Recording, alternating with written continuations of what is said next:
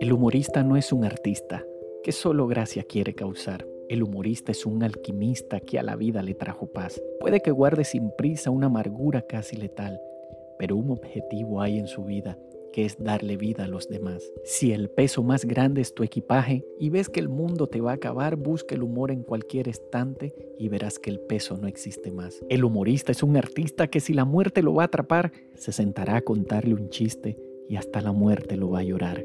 Si un humorista se va de viaje para nunca dar vuelta atrás, me arrodillo como un salvaje y le grito, Dios, ¿por qué me matas?